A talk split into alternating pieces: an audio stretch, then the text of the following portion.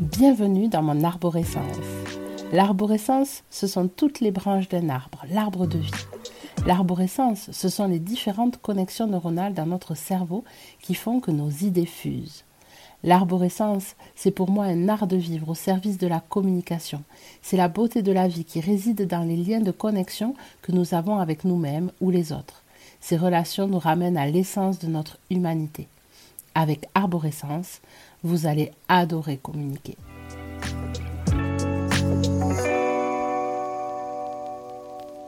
Bonjour à tous, je suis heureuse de vous retrouver pour ce nouveau podcast. Aujourd'hui, je vais vous parler d'interdit et je vais vous parler de formes négatives hein, dans les phrases que l'on peut faire. Donc, pour ceux qui ne me connaissent pas encore, je suis Julie Hervé, je suis coach et formatrice, euh, euh, notamment en parentalité, et euh, ce podcast a pour but de vous aider à communiquer avec vos enfants, quel que soit leur âge, du plus petit au plus grand, et évidemment aussi avec les adultes et même avec vous-même. En gros, c'est vous donner effectivement des clés de communication. Alors, la forme négative, pourquoi c'est important? Parce qu'en fait, notre cerveau, ça lui demande un effort de euh, prendre la phrase négative, euh, parce qu'en fait, le cerveau, il fait des associations d'idées. Donc, chaque fois qu'il entend un mot, il associe une idée. Si je vous dis le mot euh, girafe, vous avez instinctivement quelque chose qui vous vient en tête. Si je vous dis le mot fer, vous avez instinctivement quelque chose qui vient en tête. Par contre, si je vous dis le mot nœud, a priori, ça ne veut pas dire grand-chose, à part le nœud euh, qu'on va faire avec une corde, hein, mais le nœud NE, a priori, va pas vous donner d'image. Le ne pas, en fait, n'amène pas à une image. En réalité, il n'y a pas d'association d'image dans le cerveau qui fonctionne avec. Donc, on dit euh, ne pas toucher euh, la table. Ben, finalement, le cerveau va garder toucher la table. Ok, donc l'inverse de ce qu'on veut. La preuve, si je vous dis euh, ne pense pas à une souris, ben forcément, vous allez penser à la souris avant de vous dire Ah non, il ne faut pas que j'y pense. Ok? Donc, il y a double consigne finalement dans la négation. Et vous pouvez imaginer que pour un enfant surtout petit, euh, ça va être compliqué parce que le temps de réflexion que va prendre le cerveau pour passer à la tournure négative, ben le corps, lui, il est déjà en action. Et donc, forcément, en fait, ne pas toucher la table, et à toucher la table, le corps est déjà prêt à toucher la table en fait. Ok? Donc ça va être hyper important quand on va communiquer avec un enfant d'être un maximum, d'être un maximum par contre, pardon, sur euh, des formes positives de phrases. Donc si par exemple on ne veut pas que l'enfant touche la table, ça va être enlève la main de la table. Éloigne-toi de la table. Voyez? Et donc du coup là, c'est très facile, le cerveau, il a éloigne-toi de la table. Je recule. OK? Donc ça, c'est quelque chose d'important quand on communique avec les enfants. Alors vous allez me dire, c'est pas naturel. Et ouais, c'est pas naturel, c'est comme le reste, ça demande un effort, mais c'est un effort qui vaut le coup. Quand on prend l'habitude de faire ça, euh, ben franchement, ça marche super bien. Si vous dites à un enfant euh, arrête de courir, euh, voilà, ben du coup, ça marche pas bien. Si tu dis maintenant il faut marcher, automatiquement, le cerveau, il va être sur le verbe d'action. Ne arrête de courir, il entend courir, quoi. Donc, euh, bah, du coup, euh, il va plutôt courir. Si vous lui dites ici on marche, on marche. Et ça vient à la deuxième chose par rapport aux interdits. Les interdits fonctionnent pas parce que le cerveau il déteste ça, il déteste qu'on lui interdise des choses. Et en fait, c'est pas euh, une volonté d'emblée d'aller transgresser des règles, c'est encore une fois parce que parce qu'on est sur des verbes d'action, tu vois. Euh, je t'interdis de rire, t'entends rire, t'as envie de rire, quoi. Je t'interdis de, euh, de passer. En fait, c'est un peu l'histoire de l'expérimentation, quoi. On m'interdit de faire un truc, donc ça va me donner encore plus envie de le faire, parce que ça y est, le cerveau, il y pense.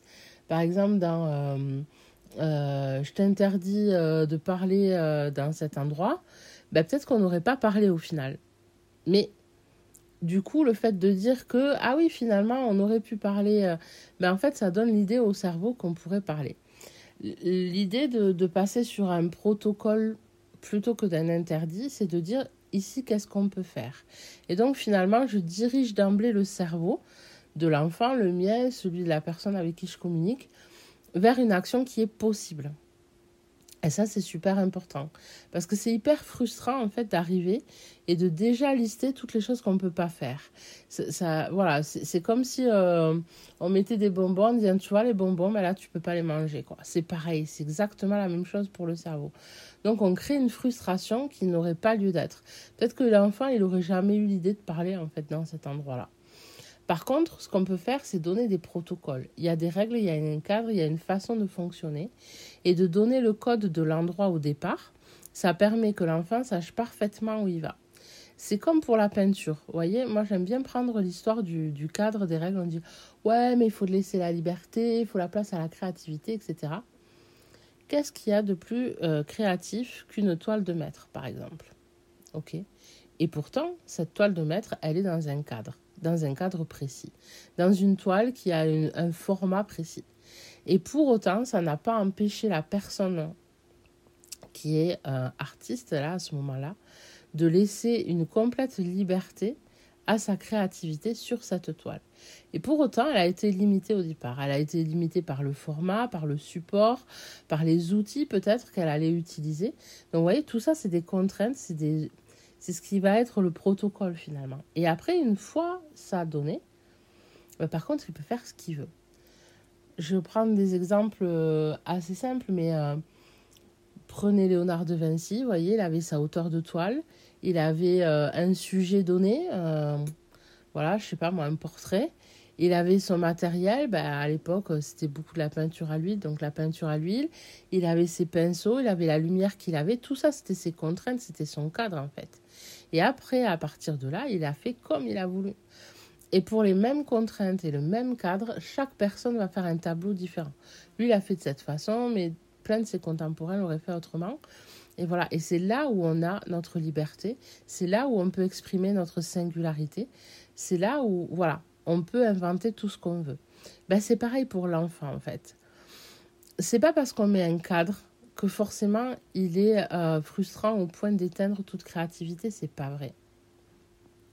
C'est par contre rassurant pour l'enfant de savoir où on va. Voilà, je sais où sont les bords, je sais ce que je peux faire, et à partir de là, je vais m'éclater avec ça en fait. Ça, c'est hyper important. Donc il y avait un exemple que donnait Isabelle Filiosa qui était super. Elle disait souvent, euh, on donne la consigne aux enfants de ne pas courir autour des piscines normal, c'est une question de sécurité. Sauf que dans ne pas courir, il y a courir, quoi. Et l'enfant, lui, ben, il entend courir, donc ça lui donne envie de courir, peut-être même s'il n'avait pas eu envie. Par contre, si on lui donne un protocole, dans l'herbe, tu cours, autour de la piscine, sur la margelle, sur le carrelage, en fonction de ce qu'il y a autour de la piscine, tu marches. Ben là, c'est clair. Alors comme elle explique, effectivement, l'enfant, il va pouvoir à un moment donné faire l'expérimentation. Je vais dans l'air pour courir, hop, je reviens sur la marchelle et je marche, et ainsi de suite. Faire des allers-retours pour bien vérifier les règles.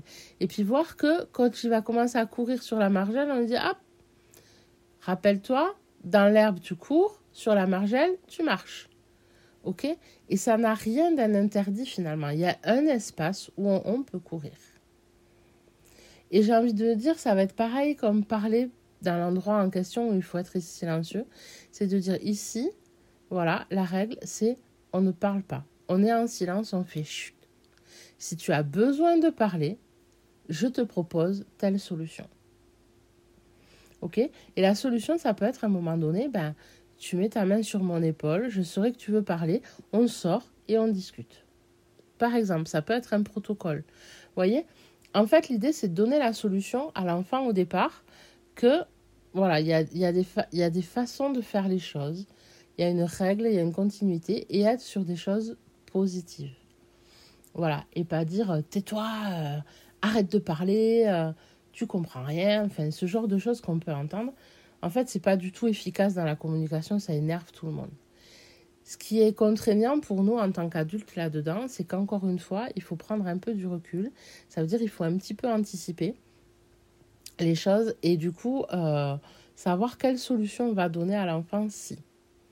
Ok, donc par exemple dans un endroit où on ne peut pas courir du tout, où on n'a pas la solution euh, dans l'herbe tu cours et puis sur la margelle tu marches, l'idée ça va dire quelle solution moi j'ai pour que si l'enfant à un moment donné il a vraiment besoin de, de, ce mouvement de course et tout, comment moi je vais m'organiser pour le lui offrir.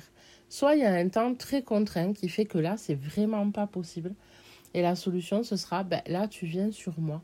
Pourquoi? Parce qu'en fait, à un moment donné, le, le fait d'être en corps à corps, euh, d'être sur le côté, ben, on se fait un câlin, je te porte et tout ça, ça va permettre que l'énergie qu'il aurait mis dans la course va s'apaiser en fait au contact de la personne aimée. Et du coup, ça va euh, apaiser un petit peu sur un temps donné ça. L'autre solution, c'est de pouvoir se rendre disponible et se dire bon ben là, euh, je vais t'offrir un espace. Moi, ça m'oblige de sortir de la situation dans laquelle on est aujourd'hui, mais je me suis organisée pour que ce soit possible. Ou moi, ou quelqu'un d'autre, ou je te propose un autre adulte, etc. ça, c'est des choses qui marchent très très bien. En fait, encore une fois, hein, la base est toujours sur, euh, sur l'adulte en face. C'est prendre une habitude. Ce qui est surtout intéressant, c'est qu'un enfant à qui on a eu l'habitude de donner des protocoles plutôt que des interdits. Un enfant à qui on a eu l'habitude de parler euh, de manière positive plutôt que d'être dans ne pas, ne fais pas ci, ne fais pas ça, etc. Euh, et ben lui, pour lui, ça va devenir naturel. C'est-à-dire que ce qui nous demande un effort à nous, pour lui, va devenir spontané en fait. À chaque fois qu'il va avoir une situation, il va avoir le protocole d'emblée à chaque fois qu'il va être dans la discussion, il va être sur des tournures positives parce qu'il ne faut pas oublier que le cerveau, en fait, lui, il est sur la répétition et sur l'émotion. Et là, on peut se dire que du coup, l'enfant, il va vivre des émotions plutôt positives en récurrence et donc avec de la répétition. Et donc, le cerveau aura pris l'habitude d'entendre, d'entendre, d'entendre, d'entendre. Donc, ça crée une répétition en fait positive dans son cerveau qui fait qu'après, c'est une formulation que lui va avoir euh, naturellement finalement. Hein. Et puis nous, c'est pareil. C'est-à-dire qu'à force de l'avoir fait, fait, fait, fait, fait, au départ, ça nous a demandé beaucoup de temps, beaucoup d'énergie, ça nous a demandé beaucoup de recul. Et puis après, ça va être spontané finalement. Ça va devenir, euh, ouais, cool. Alors ensuite, on peut aussi, en petite astuce, se trouver une solution pour euh, s'écrire des phrases toutes faites sur des choses qui reviennent souvent, quoi. Par exemple, ne crie pas, tu vois ou euh, ne crie pas, ne cours pas. Enfin, c'est ce genre de choses qu'on fait beaucoup. Donc, c'est je te demande de marcher, je te demande de marcher, je te demande de marcher. Je t'ai répété, qu'est-ce qu'on fait ici, qu'est-ce qu'on peut faire? Marcher. Ok, donc je te demande de marcher. Pareil pour crier. Hein? Je te demande de parler. Voilà, avec un niveau sonore. Je te demande de chuchoter même. Ça, c'est quelque chose qui marche super bien avec les enfants.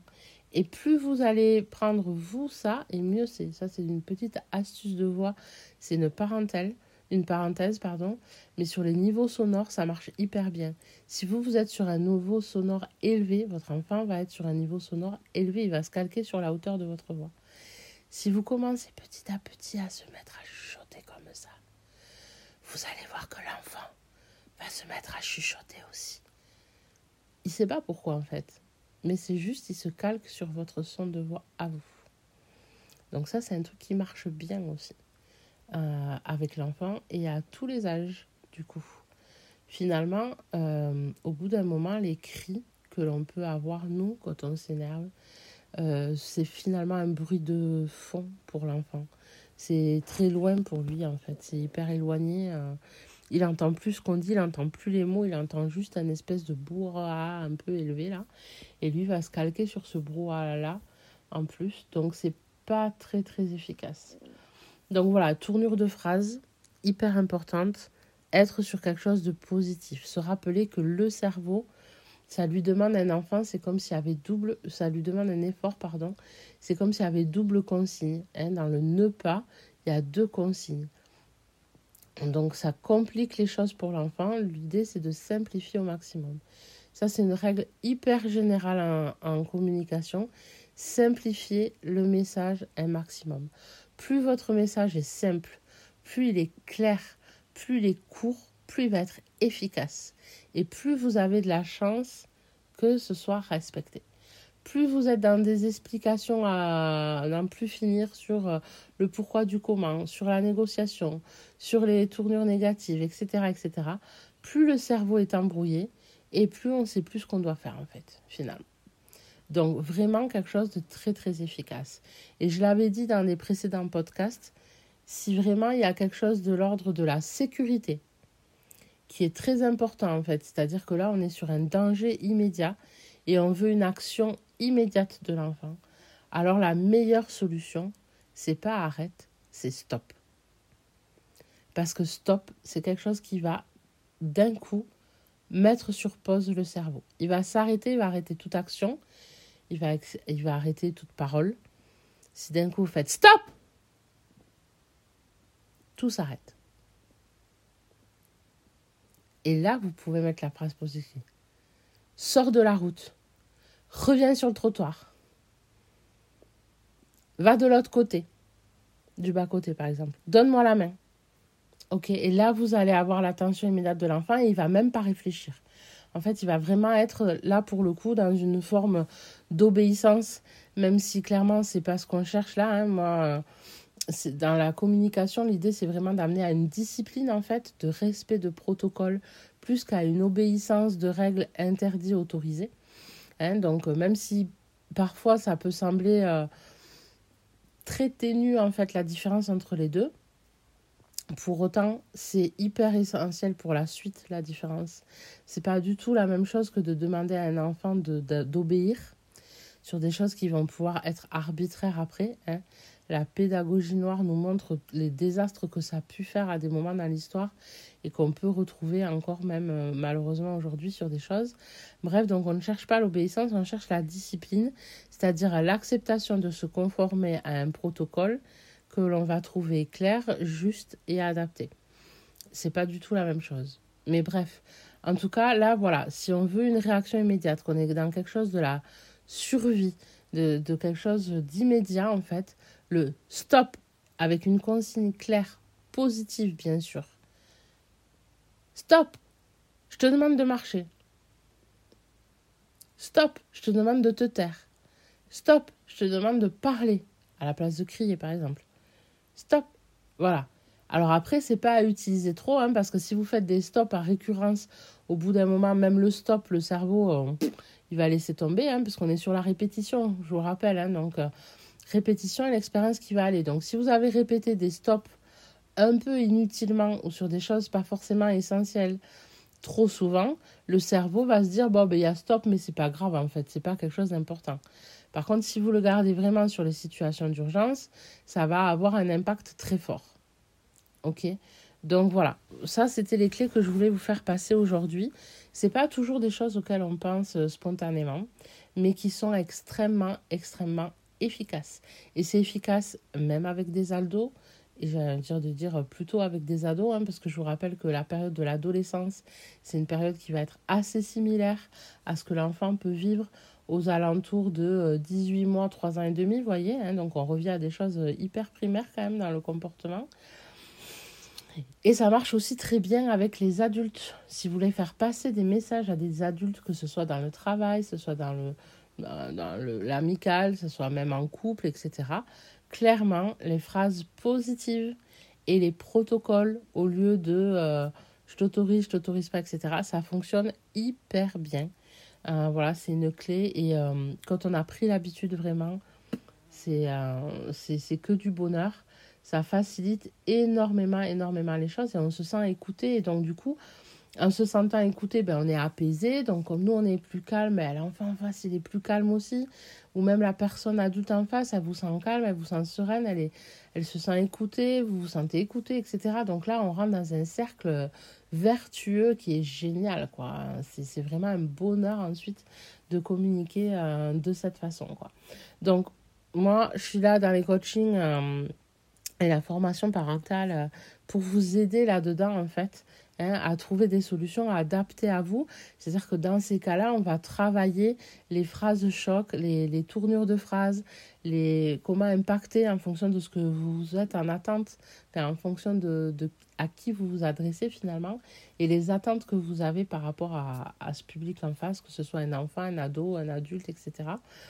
Du coup, on va travailler ça et vous repartez du coup avec une boîte à outils de, phrases toutes faites et qui correspondent à votre situation et à votre public. Et euh, j'ai des retours mais hyper positifs des gens qui, qui me disent mais c'est génial ton truc. Euh, voilà, je ça, ça, ça marche trop trop bien. Et là, on débloque des situations hyper rapidement Par contre, ça demande effectivement une discipline de notre part hein, et un petit travail en amont pour que tout se passe bien. Donc c'était le message de ce podcast. Vive le côté positif, vive les protocoles, sortons des interdits et des négations et vous verrez que votre communication va prendre une respiration euh, tout à fait euh, sereine et agréable pour tout le monde et vous allez enfin vous sentir écouté par votre enfant quand vous voulez donner des consignes. Sur ce, je vous souhaite une bonne fin de week-end. Je vous retrouve euh, la semaine prochaine pour le dernier épisode de la saison 1. Voilà, je vous embrasse très fort et je vous souhaite une superbe journée. À très bientôt, bye